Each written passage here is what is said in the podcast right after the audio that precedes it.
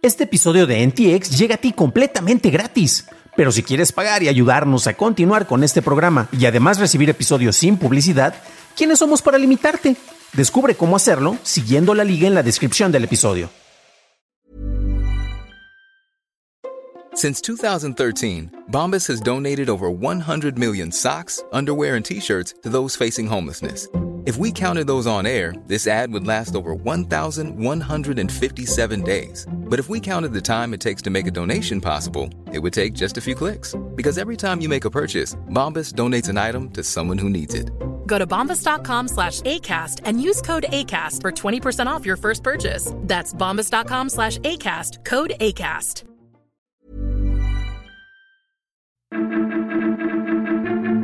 Facebook copia TikTok, el colisionador de hadrones está estancado y la Unión Europea propone medidas para combatir la desinformación. Estas son las noticias de Tecnología Express con la información más importante para el 16 de junio de 2022. Un memo filtrado de Facebook revela que Facebook trabaja en cambiar sus algoritmos para que el feed de actividades sea más similar al de TikTok. En el memo obtenido por The Verge, el ejecutivo en cargo de Facebook, Tom Allison, planteó su estrategia enfocada en recomendar posts sin importar de dónde vienen, en lugar de priorizar los posts de las cuentas que sigues.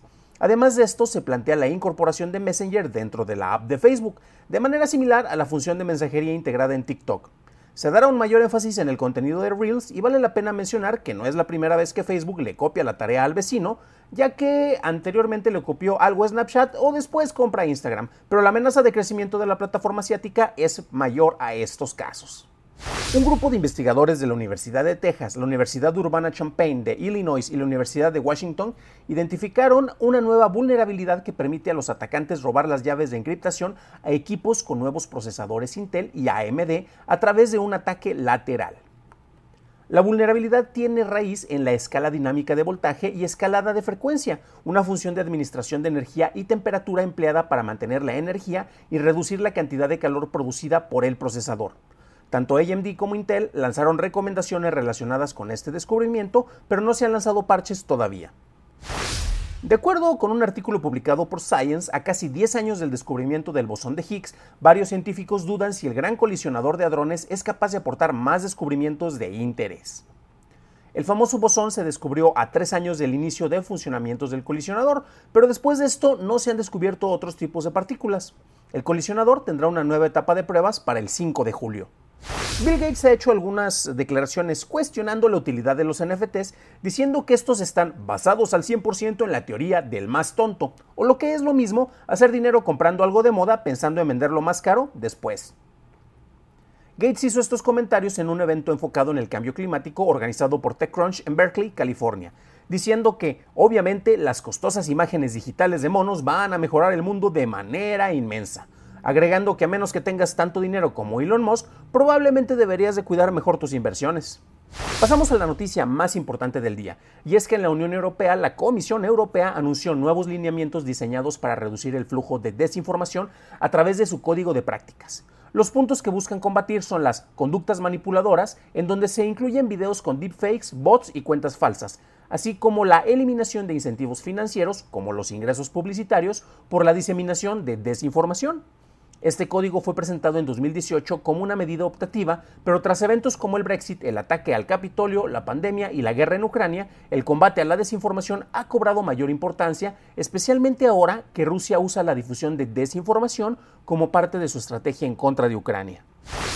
Definitivamente es una de las eh, notas que yo encuentro más interesantes y tú deberías también, especialmente si te interesa recibir información que está actualizada, información que es pertinente y no caer en las noticias sensacionalistas. Eso ya lo he mencionado esta semana porque todavía seguimos viendo cuestiones sobre que una inteligencia artificial cobró eh, conciencia y hay un montón de, de personas que ni siquiera leen la nota, leen los titulares, forjan opiniones y redactan increíbles editoriales hablando de algo que ni siquiera entendieron bien.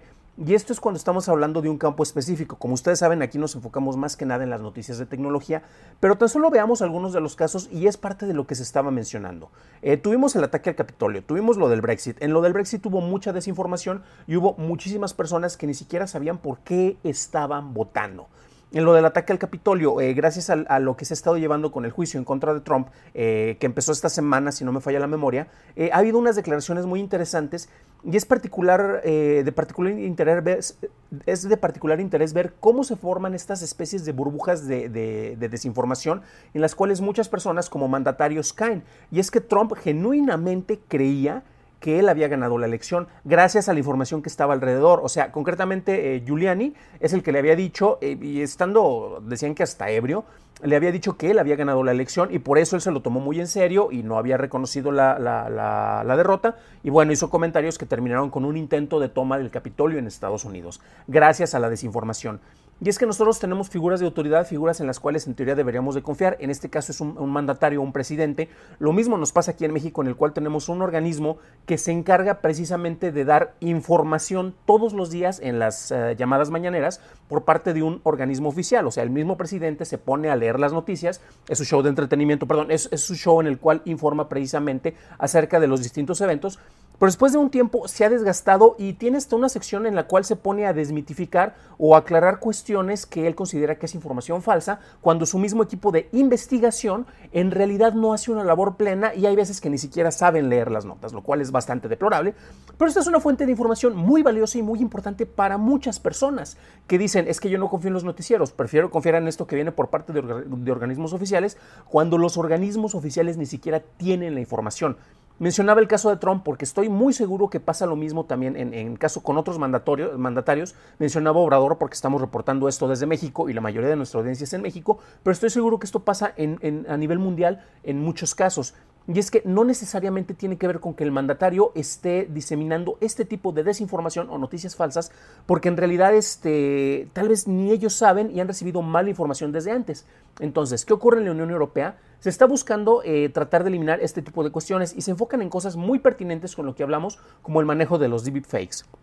Los que saben, tengo un canal de chorros y palomitas en el cual hablamos de cine, de industria, y yo soy de los que dicen que honestamente cada que me presentan un deepfake, yo lo sigo viendo falsísimo, pero yo trabajo en el terreno de la postproducción, he trabajado en video, en producción, y es bien fácil notar un montón de detalles para ver si una imagen, un video o un audio han sido editados. Pero tenemos también personas o figuras públicas, figuras políticas, que dicen, cuando se les cacha con algo que tiene al parecer muchos indicadores de que es algo verdad, dicen, no, no, no, no, seguramente meditaron, es un Photoshop de audio. Eh, y no, en realidad están tratando de buscar eso para pues tratar de salir este, de, un problema en el que se metieron por declaraciones que les fueron descubiertas o que les fueron cachadas. Entonces, hablar que hay un combate en contra de los deepfakes, de los bots y de las cuentas falsas es algo muy positivo. Se está instando precisamente para que instituciones como Meta, eh, organismos como Google o incluso TikTok, precisamente se enfoquen en esto y ayuden para que precisamente no se disemine este tipo de información. Sin embargo, tenemos las reacciones y esto viene por otro lado y que encuentro particularmente mm, peculiar, no sé cómo catalogarlo, porque tenemos a muchas personas que dicen, es que estás cooptando mi libertad de expresión. También tienes una responsabilidad con tus expresiones y debes de saber que lo que tú estás diciendo precisamente tiene algún fundamento. No es únicamente generar opiniones, que todas las tenemos y ya sabemos, son como los traseros, ¿no? A final de cuentas, este, lo que ocurre es que si uno está hablando de temas sensibles, como pasó más recientemente con el COVID, en el cual se estuvieron diciendo que había muchos detalles que servían o que no existía esto como una enfermedad, o que con un tecito te curaba y este, era algún invento del gobierno, cosas por el estilo, y muchas personas se lo creyeron. Y hubo una cantidad impresionante de fallecidos por esto, por eso se empezaron a meter más medidas. Y de repente, por ejemplo, Facebook y Twitter eh, te dicen, eh, ves un artículo, lees el titular y lo quieres compartir, y te preguntan, oye, ¿estás seguro de que quieres compartirlo? ¿No quieres leer por lo menos la nota? Ya muchos eso, eso lo encuentran molestos, porque ni siquiera se preocupan por entender un contexto y quieren compartir la información, están desinformando al hacer esto. Y es precisamente de las cuestiones que, que se deben de combatir.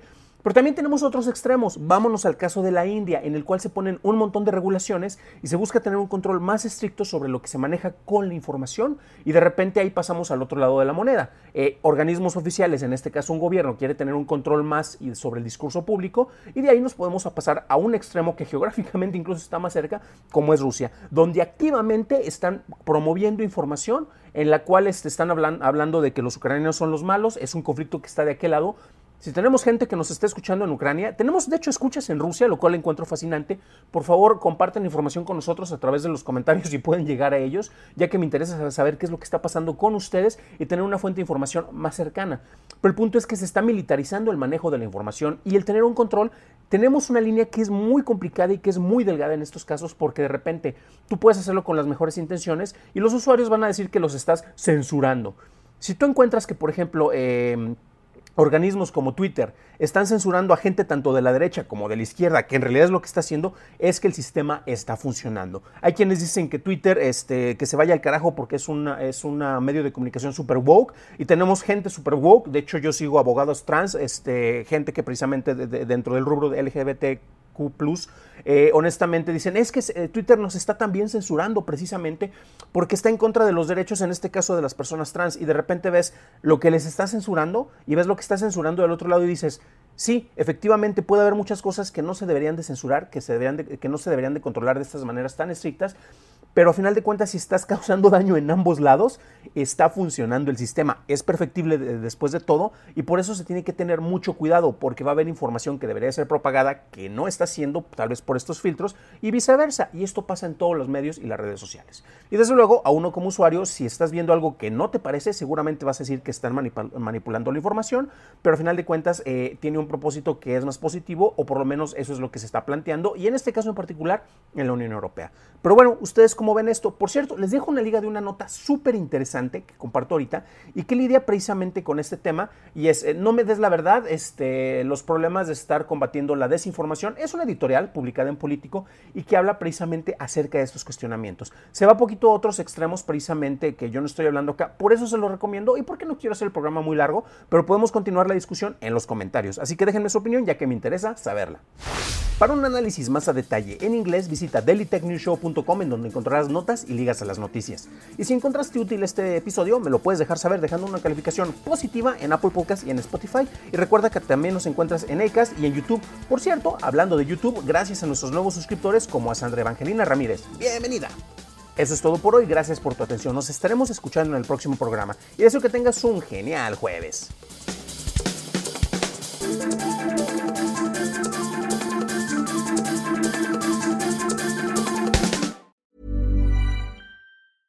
Hey, it's Danny Pellegrino from Everything Iconic. Ready to upgrade your style game without blowing your budget? Check out Quince. They've got all the good stuff shirts and polos, activewear, and fine leather goods, all at 50 to 80% less than other high end brands. And the best part? They're all about safe, ethical, and responsible manufacturing. Get that luxury vibe without the luxury price tag. Hit up quince.com slash upgrade for free shipping and 365 day returns on your next order. That's quince.com slash upgrade.